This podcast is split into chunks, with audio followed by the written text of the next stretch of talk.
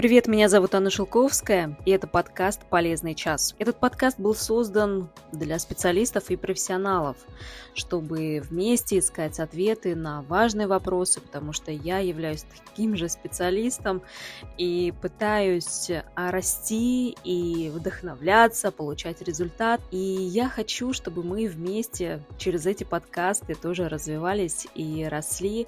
Подписывайтесь на нас в Apple Podcast и в Яндекс Подкаст подкасты. А сегодня у нас в гостях Надежда Вихрева, коуч, ментор для коучей, психолог, преподаватель Академии профессионального коучинга 5 призм. И в этом подкасте мы говорили про обнуление на новом этапе. Как нам пройти этот новый этап, как нам его прожить, как нам создать условия для изменений – я надеюсь, что этот подкаст станет для вас поддерживающим, если вы сейчас находитесь ну, в таком периоде. На самом деле я тоже нахожусь в этом периоде и сейчас вот переслушиваю этот подкаст, и он для меня очень поддерживающий. Я надеюсь, что и для вас он будет таким же. Ну что, я предлагаю нам начать. Начинаем с блиц-опроса. Короткий вопрос, короткий ответ. В чем вы крута? О, я умею возвращать людям веру в себя, веру так. в эту жизнь, в свои возможности. Отлично. Что заставляет вставать вас с кровати рано-рано утром? Ой, ну вообще любовь к этой жизни, к этому миру. Что для вас счастье? Улыбки моих близких, тех, кто рядом со мной. Отлично. Чего вы больше всего боитесь? Что-то не успеть в этой жизни. Кого бы вы взяли с собой на необитаемый остров? Ха, смотря как бы что подразумевать под этим. Если это приключение, то своих детей бы взяла. Если испытание, то только себя. Интересно, что а, вы так сразу два варианта. Обычно у всех какое-то представление, что вот они на острове одни, у них испытания. Так, ну, интересно, что две такие стороны есть. Девиз или цитата? Моя ну, я держусь давно за принципы Милтона Эриксона, и, наверное, самое любимое – это то, что изменения неизб... неизбежны, все, все будет меняться, все меняется. А наш э, блиц-опрос закончился, я предлагаю нам просто поговорить, пообщаться и м- слушателей познакомить с вами. Расскажите про себя, чем вы занимаетесь. Я коуч, психолог. Я работаю с людьми, которые заняты делом, которые любят свою работу, для которых это прям большой смысл и, как правило, их продолжение. Это эксперты, фрилансеры, руководители, предприниматели, собственники. Я работаю на старте проекта, я помогаю расти, заходить на какой-то новый уровень, и я бываю полезна там, где что-то пошло не так когда какая-то такая кризисная ситуация. А когда мы с вами говорили, готовились, вы говорили про то, что ну, не всегда же вы были э, психологом и коучем. А расскажите про то, чем вы занимались, откуда вообще появилось вот это вот желание помогать. А в докоучинговой жизни я была директором по персоналу. У меня психологическое образование, но так случилось, что начала 2000-х, да, страна переживала сложные времена, поэтому в психологи я сразу не решилась пойти, вот нашла себя в управлении персоналом, долго работала в банковской сфере, а, строила, прям строила карьеру, прошла через вообще все направления, которые в HR существуют, и добравшись уже вот до, до самого верха, вдруг поняла, что ну как-то, ну, ну как-то интересно, да, все понятно, но чего-то еще хочется. Вот, возможно, это совпало с таким личностным моим кризисом, и я стала искать что-то такое, чтобы меня как-то оживило. И мне попалось обучение коучингу. То есть я в коучинг пришла вот, ну, что-то что для себя получить, что-то про себя узнать. Вот. Но так сложилось, что мы с ним вместе вот уже 9 лет. Я сегодня хочу с вами поговорить про обнуление. Что угу означает ну, вот, обнуление. Получается, что есть опыт, который был, и про него забыть, или что-то оттуда взять, и вот как будто, знаете, какой из отчего, отчего дома с рюкзачком уходишь такое вот ощущение? Что значит обнуление? Ну, для меня, наверное, это такое ощущение, для меня, для моих клиентов, да, то с чем я сталкиваюсь, э, это такое ощущение, ну, какой-то беспомощности, что ли, бессилия, когда человек говорит, что я вообще ничего не могу, и у этого ничего всегда есть какое-то название, всегда есть какая-то конкретная задача, которая не поддается в данный момент решению. Почему-то так складывается, да, что когда мы начинаем какой-то новый этап своей жизни, заходим в какой-то новый проект, неважно, там, в найме это какая-то новая история, и сталкиваемся там с какими-то трудностями, да, или мы прям выходим из профессии там, в другую профессию, да, или из найма в фриланс, мы почему-то как-то теряем вот те, те стратегии, да, те сильные стратегии, почему-то про них забываем. И нам кажется, что вот сейчас мы какие-то вот, вот совсем какие-то новые. А, у нас часто в голове есть какой-то образ, желаемый образ результата или желаемый образ себя, да, какого-то такого вот супергероя. А, ну и несоответствие да, этого образа с текущей реальностью – вот. И, и, и вот это как-то обычно переживается вот, вот таким вот каким-то упадком, что все, вот, вот все, все, чему я учился, все, что я там знал до этого, вот мне ничего не помогает.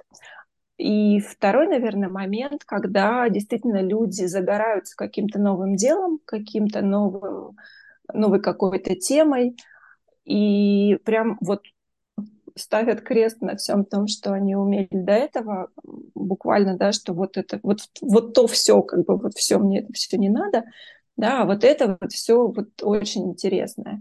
Но потом ну, оказывается, что, в общем-то, не обязательно да, вот от всего отказываться, а можно все это интегрировать, все собрать, взять, взять с собой в рюкзачок все самое нужное да, в эту новую жизнь, в этот новый проект. Я хочу с вами поговорить про фриланс, да, как из найма мы уходим во фриланс, и, ну, вообще, как расти как профессионал, и про корпора...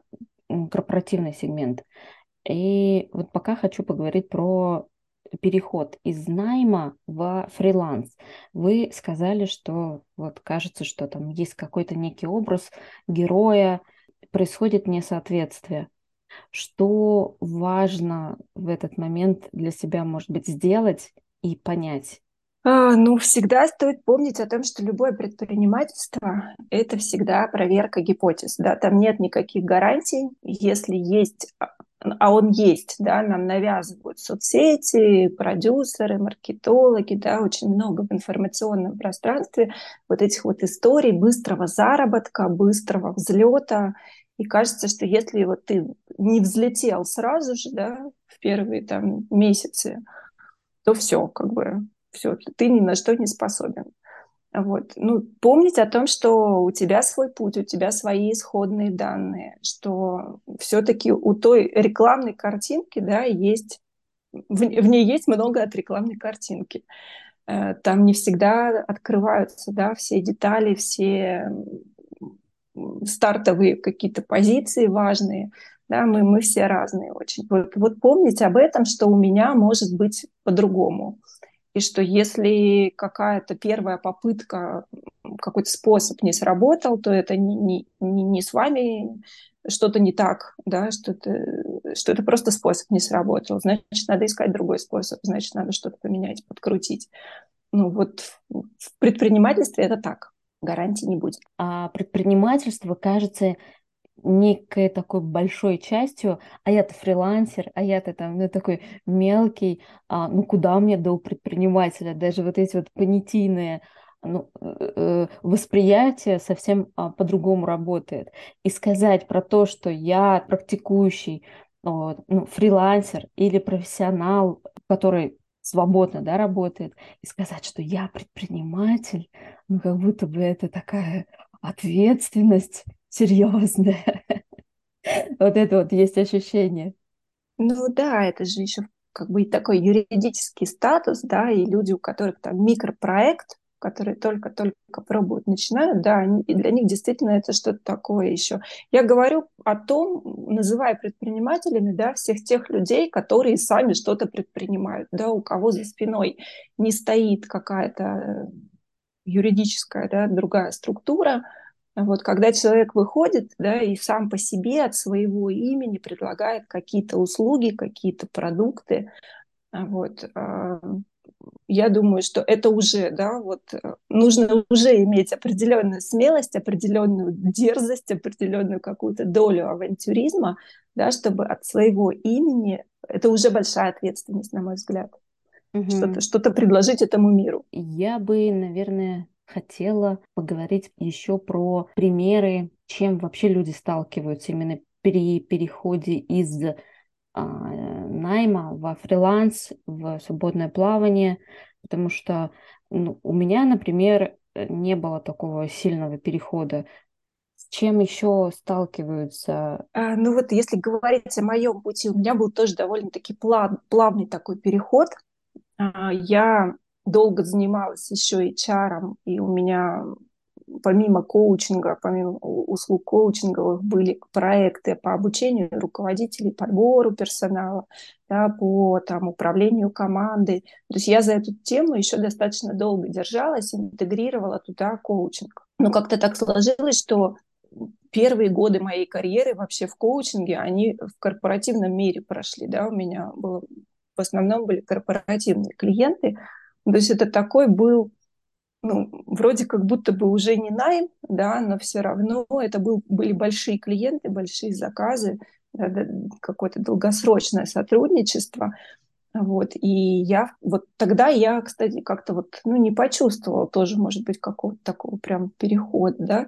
Я почувствовала, наверное, сильный переход, когда вот мы в прошлом году, да, весной столкнулись с тем, что у нас многие начал мир вообще перестраиваться, да, вот эта культура отмены началась, и я поняла, что у меня много корпоративных клиентов а, зарубежных.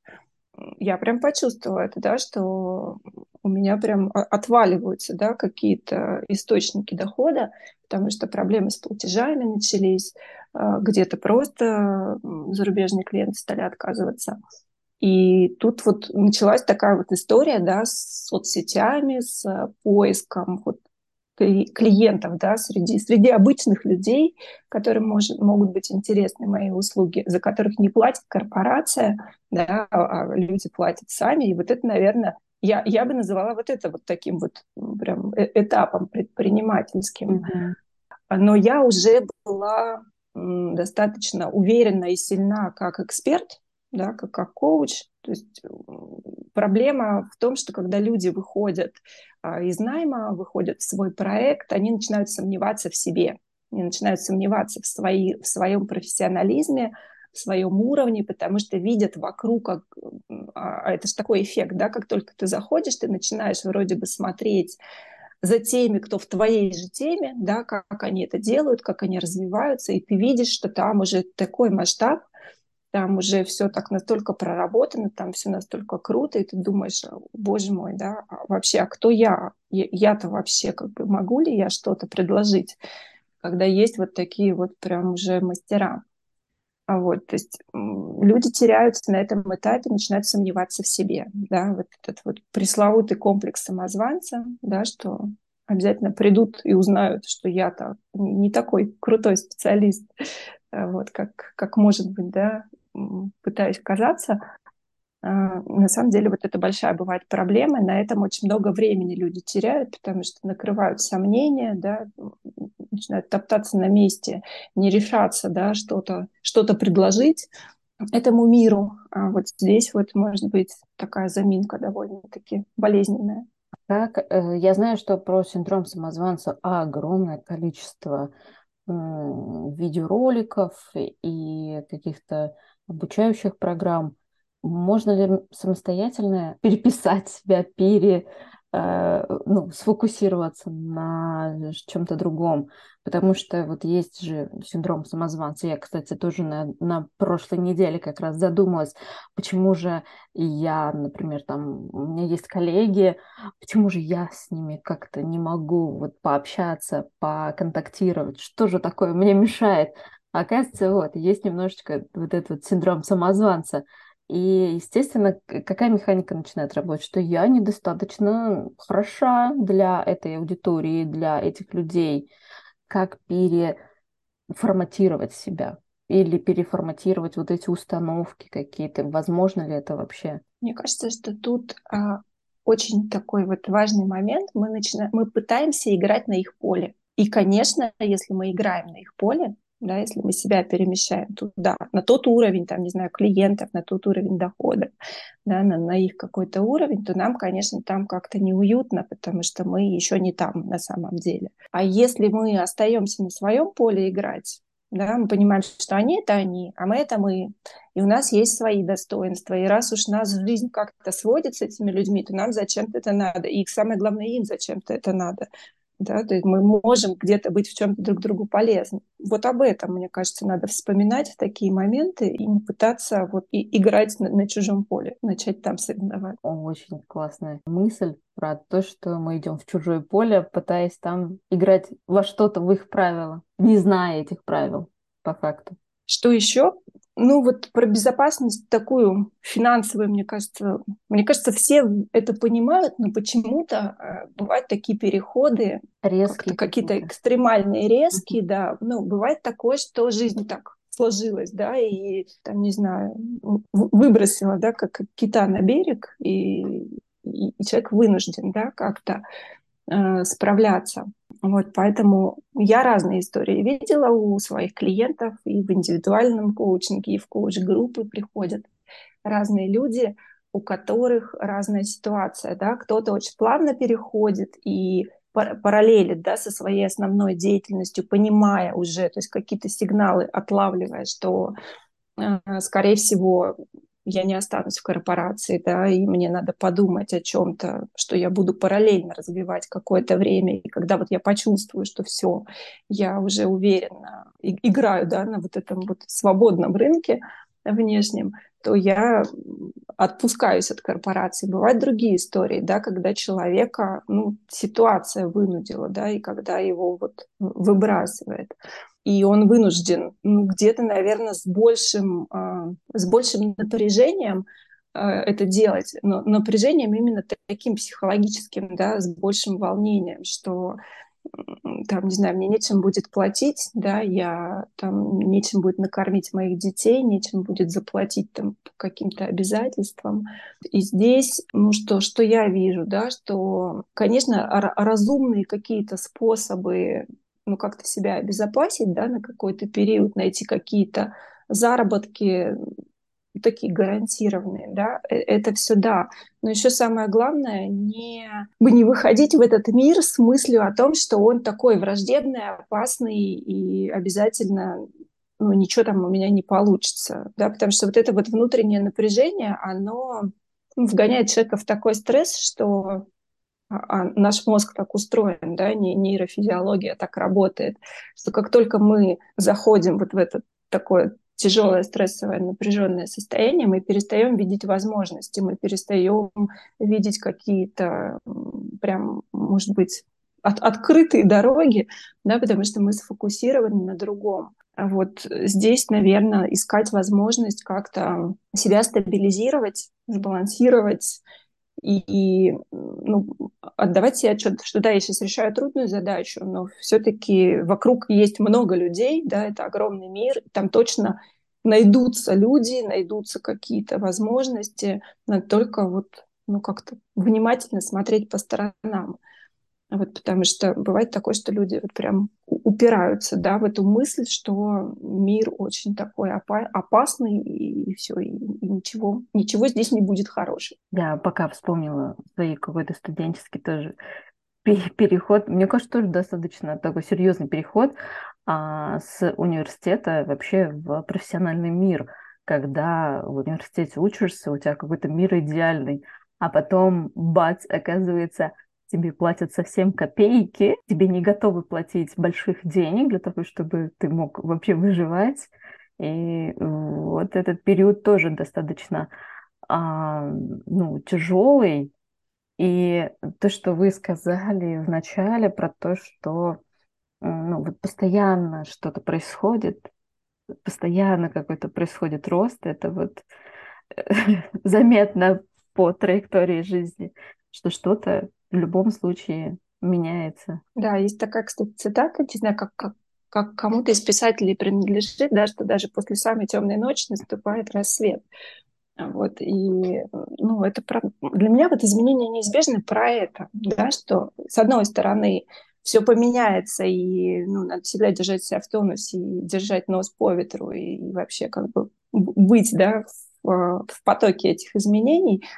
А с другой стороны, даже если вот сейчас очень тяжело, да, кажется, что вообще все пропало, все очень плохо, но завтра наступит рассвет, точно будет лучше, завтра точно будет новый день, он точно принесет какие-то изменения. Вот мне кажется, что вера в это тоже многое решает. Угу. То есть человек начинает ну, видеть да, эти возможности, программируя себя таким образом на эти изменения. Я бы хотела поговорить про корпоративный мир. Я внутри корпоративного мира не была, не могу сказать, что, как и там происходит. Как, а, если мы не говорим про то, что вот мы уходим из корпорации, из компании во фриланс, но при этом перемещаемся внутри вот структур, компаний, тогда какие вообще вопросы возникают чаще всего? Как их проживать? Внутри корпорации часто история ну, баланса личных целей и целей компании возникает. И очень часто тоже возникают какие-то ожидания от себя, когда мы заходим особенно в новый проект. Ну вот я уже давно да, не была в такой, в такой ситуации. Вот больше сейчас как бы опираюсь да, на своих клиентов, на их опыт, когда люди ждут от себя сразу подвига. Да, то есть я зашел в новый проект, я сразу должен показать какой-то супер-мега результат не дают себе время на адаптацию, не дают себе время на ориентацию. Заходят, ну, по сути, в какую-то новую систему, в новую структуру. А, Причем работодатель, ну, разумный работодатель, как правило, сейчас уже все, все крупные компании, все понимают, что у человека ну, должен быть какой-то период, да, когда он вообще понимает, как, по каким правилам живет компания, какая, как бизнес-модель работает, да, как все устроено. То есть какой-то этап ориентации. И почему-то да, люди ставят на этап ориентации себе задачу не сориентироваться, а задачу сразу уже что-то там великое совершить. И здесь прям очень сильно выгорают часто на этом этапе, потому что ну, невозможно, да, просто, просто берут себе невозможную задачу. Вот. И здесь важно, наверное, помнить, ну, на каждый этап, да, понимать, какая у этого этапа цель э, и свой уровень ожидания от себя к этой цели как-то примерять адекватно. Вот, чтобы не было такого, что я до сих пор подвиг не совершил, да, уже, уже там месяц в компании, два в компании, там, на новом проекте, а еще, а подвига все еще нет. Но вот эта вот неудовлетворенность от себя, она часто живет прямо в нашей голове. Э, я устраивалась на работу, я вспомнила последний процесс, как я устраивалась на работу. Мне дали вообще нереально какие-то условия с точки зрения не денег, зарплаты, зарплаты, а с точки зрения, чего я должна сделать за месяц. Это как это, я сейчас вспоминаю, что это очень нереально для человека, который еще не погрузился вообще в процесс. А, получается, я это анализировала, получается, что кандидат должен быть уже таким матерым, а, знать, что там нужно сделать и показать результат. Там у меня результата не было. Я так по этому поводу переживала. И я помню, что я решила, что я какая-то не такая, что я не могу. И после этого я прям себе такой запрет, э, такая, нет, я так работать не готова, буду работать только на себя. Ну и тут, собственно, свои какие-то вопросы возникают. Но я вспомнила эту историю, и у меня просто так, думаю, лет пять тому назад это было. И вот я только сейчас проанализировала, что там произошло, думаю, боже мой, какие же вообще нереальные требования. Ну, такие требования имеют место быть, да, и они могут быть, если человек, не знаю, работал в этом же сегменте, да, вот на аналогичной функции, что ему очень понятно все. То есть, по сути, он будет делать то же самое, только в другом месте. Там, конечно, достаточно быстрая будет адаптация, и он, скорее всего, очень быстро какие-то результаты покажет. покажет. Я скорее говорю, когда мы уходим ну, вот в какую-то совсем новую для себя область, да, или мы делали что-то одно, там, не знаю, в одном сегменте да, бизнеса, уходим там совершенно в другой сегмент бизнеса, мы не знаем, как там, как, как там все устроено, да, по каким правилам там вообще все живет. Вот, скорее вот про, про такие ситуации. Но вот то, про что вы говорите, это вот история про то, что эта задача была ну, заранее, да, не, не под силу, потому что надо было сначала вообще разобраться, как, как, как тут все устроено. Еще, кстати, важно, когда люди уходят из корпорации, вот ну, про, про, про, про корпорацию уже говорим, а в корпорации же все живет ну, по определенным правилам, да, есть определенные границы. Есть определенные границы времени работы. Ну, понятно, что это условно, что часто, да, все это размыто, особенно сейчас, когда дистанционка. Вот. Но тем не менее, а, кто-то ставит задачи, да, кто-то ставит планы, э, кто-то эти планы выполняет, да, э, есть какая-то стратегия, за которую мы держимся в найме. Ну, то есть очень много уже простроено. Здесь задача, наверное, ну, самое главное, вот я с этого начала, да, как-то сбалансировать то, что ты получаешь от этой работы, да, что мы можем получать. Ну, те люди, с которыми я работаю, они, конечно, очень большие ставки ставят на такое, в том числе им важна финансовая история, да, а они хотят быть успешными, много зарабатывать, но если нет удовлетворения морального, да, если они не кайфуют от, от того, что делают, то им как бы никакие деньги уже становятся не нужны, да, они будут искать что-то другое для себя. Вот. И здесь должен быть баланс того, что ты получаешь, да, и, и морально, и финансово, от того, что ты вкладываешь. Потому что вся история с, с обнулением, вот этим, да, с выгоранием, э, в том числе, она начинается там, где этот баланс нарушается, да, где у человека вот часто в том числе вот это моральное удовлетворение пропадает, да, неинтересно, нет ощущения собственной какой-то ценности, собственной значимости, нет ощущения, что я делаю что-то важное. Ну вот нет вот этого энергетического подъема, когда ты вроде работал, работал, устал физически очень сильно, но, но тебе так классно вот от того, что вот, вот это сделано, да, есть какой-то результат. Когда это уходит, да, а, а остаются просто обязанности, то, конечно, эта история уже про то, когда люди вот с трудом себя с утра поднимают из кровати, да, когда вообще тошнит по утрам только от одной мысли, что надо идти туда и делать вот то, то что ты делаешь. Вот это, наверное, такая уже, уже сложная ситуация и сложная стадия, когда прям надо сильно задуматься о том, а зачем тебе все это? И действительно ли это единственное место. Угу. Это вот этап, может быть. этап выгорания. Это выгорание уже, да, это уже стадия выгорания. Я вспомнила одно выступление у нас на Теде, Руслан Царезидинов, и он был журналистом, и он рассказывал, что вот я, говорит, стою на тротуаре, и меня тошнит. Я, меня, я иду на работу, меня тошнит. И, видимо, вот это вот состояние, когда уже просто неохота ничего делать, что делать? Вот важно.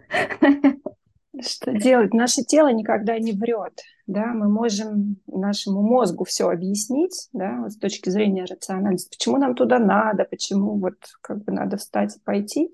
Но тело очень сложно обмануть, да, и вот эти вот сигналы от тела, их, конечно, не стоит пропускать да, наш, наша телесность, она, в общем-то, нам для этого и дана, да, для того, чтобы мы чувствовали, да, что что-то что не то происходит. И это часто вне ну, зоны осознания, да, то есть мы на уровне тела понимаем, что нам некомфортно, да, какое-то напряжение возникает, кто-то там болеть начинает часто. Жизнь настолько быстра, настолько как бы интенсивна, вот, мы работаем, что у нас нет времени, нет возможности, ну, как нам кажется, да, нам некогда остановиться и подумать, а почему так происходит, да, а с чего я не вижу, чего я не понимаю или не хочу видеть, да, или не хочу понимать, или не хочу в этом разбираться, да, что мне так физически уже становится плохо. Ну, других как бы тут нет рецептов остановиться и, и подумать о том вообще, где я, кто я, куда я иду, зачем мне все это действительно ли я должен быть здесь, действительно ли это необходимо, может быть, что-то можно изменить. Мы забываем о том, что вообще-то можно все изменить. Чаще всего, когда так уже возникает ощущение, что все прям, ну, а надоело, нужно отдохнуть. Вот вопрос, как вообще понять, нужно отдохнуть или, может быть, мне уже что-то пора делать? Ну, отдохнуть точно нужно, да, когда такое состояние, это, это прям, прям точно нужно отдохнуть. Другой вопрос, что тут надо разбираться, да, что вызывает такое состояние. Потому что вызывает такое состояние сама деятельность, да, то, что я делаю, мне больше не интересно. Или, может быть, это окружение какое-то, или, может быть, это, там, не знаю, команда руководителя, или это может быть, ну, те условия, да, какие-то правила, по которым живет компания, да, внутренняя какая-то вот это вот тот, тот свод правил, да, то, то как, как мы живем, а это очень сильно противоречит, может быть, да, каким-то ожиданиям, да, и вообще системе ценностей человека. То есть тут надо прям сесть и хорошо подумать, разобраться с тем, а, а вот чего вот все-таки хочется избежать, да, чего все-таки вот такая усталость, от чего такое напряжение.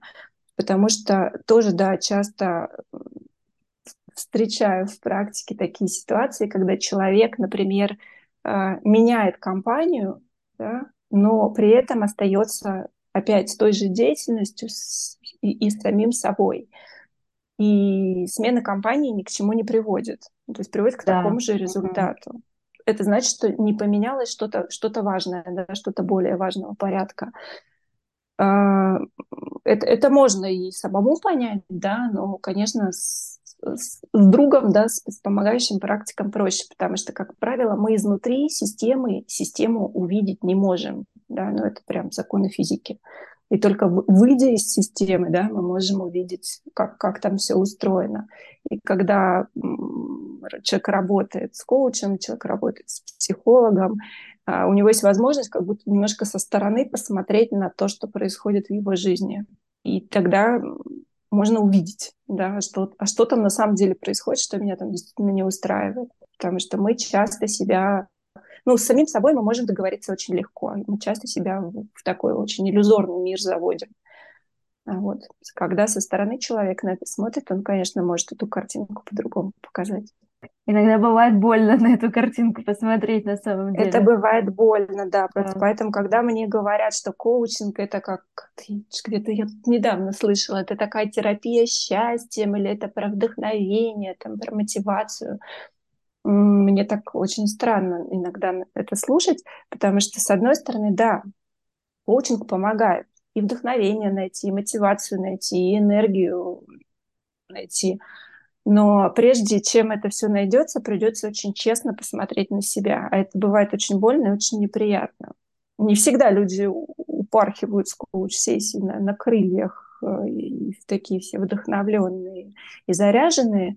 Э, очень часто они уходят очень задумчивые, но, но с пониманием того, что да, это так, и, и у меня теперь есть выбор, да, я могу с этим что-то делать, потому что пока человек этого не видит, этого выбора нет, к сожалению. Я так понимаю, какие-то сценарии становятся явными, и с этими да. сценариями уже можно работать, взаимодействовать. Ну, ты понимаешь, что как происходит. Самое главное, ты понимаешь, что ты делаешь для того, чтобы в этом сценарии оказаться. Угу. Чтобы этот сценарий вообще стал возможным, да, как ты сам этому способствуешь.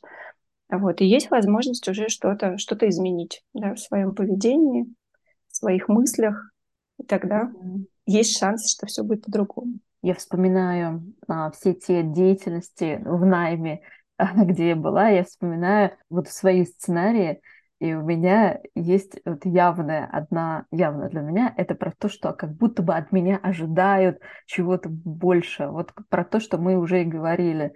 И это такой вызывает груз внутри, что сейчас мне надо вот э, э, какие-то планы выполнить, что-то там продать.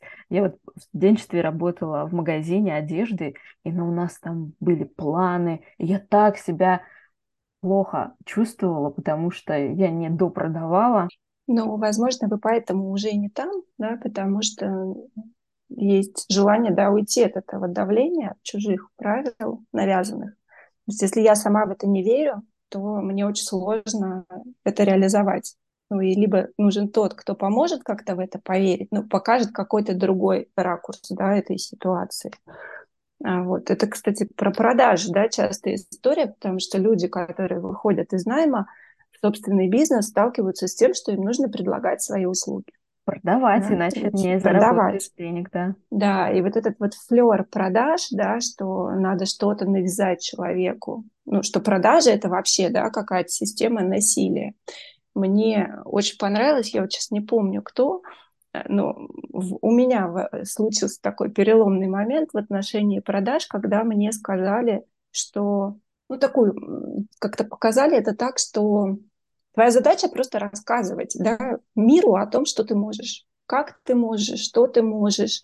А, если ну, человеку это нужно, да, то он согласится. Если это ему не нужно, у него всегда есть выбор э, не отказаться, брать. Да. да, не брать. И, но как только ты внутри вот это возникает напряжение, что мне надо продать, да, ты сразу встаешь вот на эту тропу войны. Угу. Это сразу вот конфронтация, да, что мне надо продать во что бы то ни стало. И вот как только меня отпустило внутри, что, ну, в общем-то, я понимаю, что коучинг не нужен всем точно. Ну, во-первых, до него надо дорасти, да, дозреть. А, во-вторых, а, не во всех ситуациях жизненных нужен коучинг, да, где-то нужен хороший психотерапевт, ну, если говорить, да, в рамках помогающих практиков, где-то нужен прям такой конкретный наставник, который расскажет, что делать, как делать, да, даст информацию, даст прям какие-то алгоритмы, да, и это тоже как бы на определенном этапе очень полезно, потому что в коучинге история про то, что ты ищешь какой-то свой путь, а невозможно найти свой путь там, где ты вообще не знаешь, как все устроено, да, тебе сначала надо как-то это загрузить в себя, где-то это взять, всю эту информацию. Вот, и когда ты отказываешься от этой тропы войны, да, и говоришь просто о том, что да, вот это есть, вот так я могу, и, и мне вообще важно сначала понять, да, вообще вам это надо или не надо, да, я вам помогу понять, надо вам это или не надо, да, а потом уже как бы мы договоримся, то это как-то освобождает вот от этой необходимости, да, как-то напрягаться в отношении продаж. Я вот хотела дополнить, я смотрела видеоролик один, и там женщина, гостья, говорила про то, что я возможность для других. Ну вот через да. меня можно что-то получить для себя. Так вот она говорила, и эта мысль, она совсем не про купи, купи, купи, как когда флайеры раздают, вот на, возьми флайер, а тебе он не нужен, ну как бы руки заняты, а тебе суют. И, а тут я возможность для тебя совсем другое позиционирование. Я затрону тему Блиновской. Ах, Это... как, же, как же без нее? Как же без нее? Я поймала сразу мысль, ага, Нельзя быть такой яркой, тебя могут загрести. Я подумала вот про что. Мы сейчас очень яро говорим про проявленность, про рассказывать про себя, вот блогерство. А, и мы, ну, в том числе и мы продаем через это, делаем продажи. И тут а, блогер, который известен всем практически, у него там 5 миллионов подписчиков, получается, что нельзя настолько быть проявленной. Тебя накажут. Вот интересные вот такие вот у меня вылезли а, мысли, когда а, вот эти новости появились. Я думаю, угу. что у тех, у тех, кто еще только-только на старте, мне кажется, там ну, достаточно тоже много мыслей по этому поводу. А еще там очень много хейта. Это то, да. чего мы боимся в том числе. Блиновская прошла уже очень большой путь. Да, да. О, чем, о чем я думаю. Я, я почему-то спокойно за Блиновскую, не знаю почему. Ну, я не фанат Блиновской, я не училась у нее никогда. Э, вообще совершенно узнала о, о ее существовании вот из, когда вот это было интервью с Собчак, да, которое я тоже так и не посмотрела. Ну, я понимаю, чем она занимается. Вот. Но я думаю, что она прошла уже огромный путь, у нее точно есть механизмы, как, как справиться с этой ситуацией. Да? Потому что когда мы начинаем проявляться, мы же не ну, как сказать, у нас, конечно, возникает ощущение, да, что мы вышли голыми на улицу, когда вообще как бы это, э, это становится необходимым, да, для нас как-то так это выглядит. Вот. Но на самом деле мы же начинаем проявляться, ну, потихонечку, да, вот сначала я про это могу рассказать, потом я об этом могу рассказать. Я помню, что у меня была какая-то консультация с маркетологом, ну, периодически, да, я там меняю э, людей, с которыми работаю, потому что как-то вырастаю, понимаю, что все, вот уже как бы мы уже ничего не можем друг другу дать, да, надо идти. И мы смотрели, вот я просто смотрела свой путь, да, хотя я в соцсетях, ну, прям скажу, у меня соцсети в таком зачаточном состоянии, ну, потому что не было необходимости большой. Вот. А, но, но сейчас уже как бы я целенаправленно на это работаю. И мы прям смотрели, да, как я проявлялась. Сначала я вышла и сказала, ну, я тут коуч, теперь, да, вот, вот теперь я вот делаю проекты там по HR, да, то есть сначала какая-то экспертная была составляющая, потом мне стало не страшно рассказывать какие-то истории про себя, там, про какое-то про прошлое, да, про какой-то свой бэкграунд личный.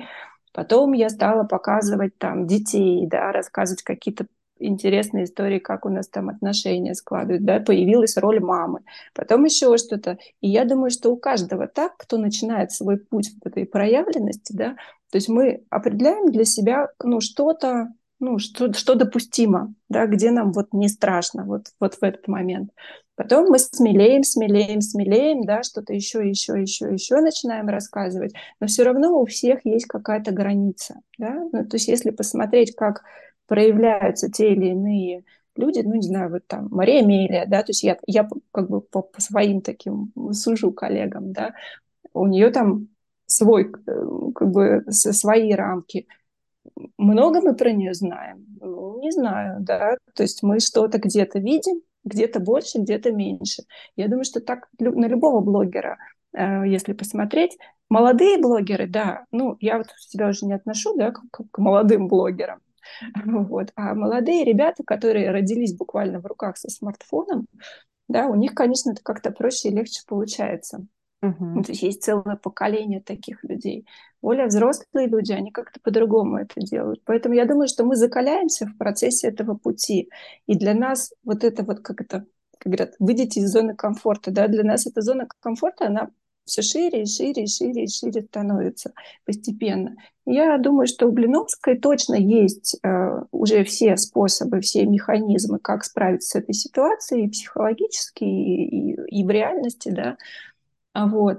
А еще я думаю о том, что сколько людей, скольких людей в этот же день оштрафовали там, на, наверное, не меньшие суммы, но они не блогеры. Я думаю, что их тоже немало, мы о них ничего не знаем, и они тоже существуют, да, ну, то есть вот это вот история просто про то, что ее видно, uh-huh. да. И uh-huh. я думаю, что пиарщики Блиновской тоже этой ситуацией управляют сейчас. Да, да, наверное, большая команда. Здесь мы возвращаемся снова про ну, поэтапность как раз. Я на этом этапе. Да, да, да, я на этом Сколько этапе. мне на, на этом этапе достаточно? Угу. Вот сколько я могу на этом этапе. И всегда про это помнить, и всегда отматывать назад и смотреть. Ага, вот я месяц я мог так, а сегодня я могу уже вот так.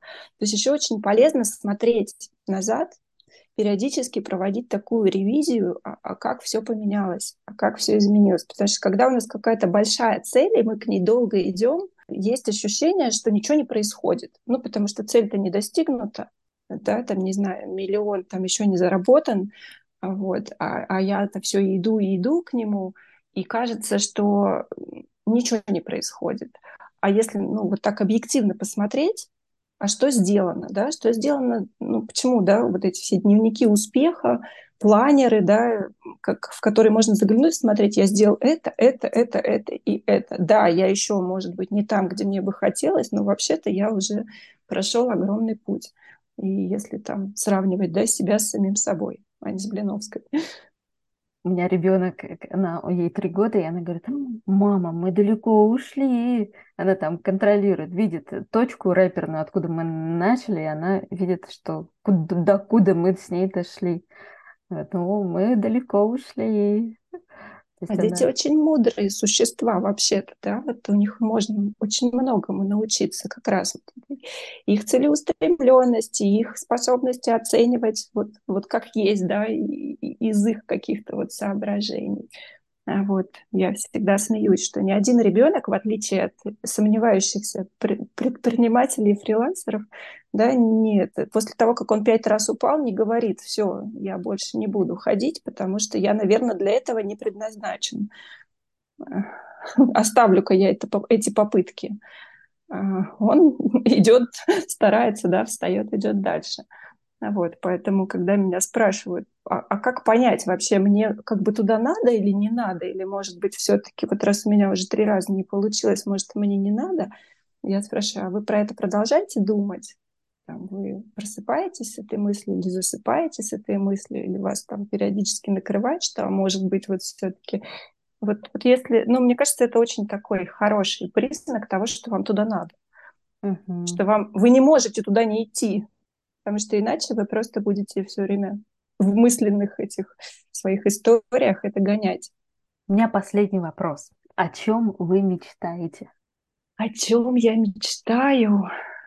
Ой, в последнее время мечтаю как-то больше вообще про весь мир, да, про то, что мы пройдем все вот эти испытания, что мы научимся договариваться, что мы научимся видеть, видеть друг друга, слышать друг друга, слышать потребности друг друга и как-то научимся э, вот на, на другом уровне решать какие-то конф, ну, конфликты, да, когда мы с чем-то не согласны, что мы вот, вот, вот, вот это вот все случится. Я понимаю, что это длинная дорога, вот, но как-то вот последний год я, я живу очень много в этом контексте. Если для себя смотреть, о чем я мечтаю, очень долгое время вот эта история про просыпаться по утрам, да, у меня был такой прям долгий период в жизни, когда, правда, было очень тяжело просыпаться.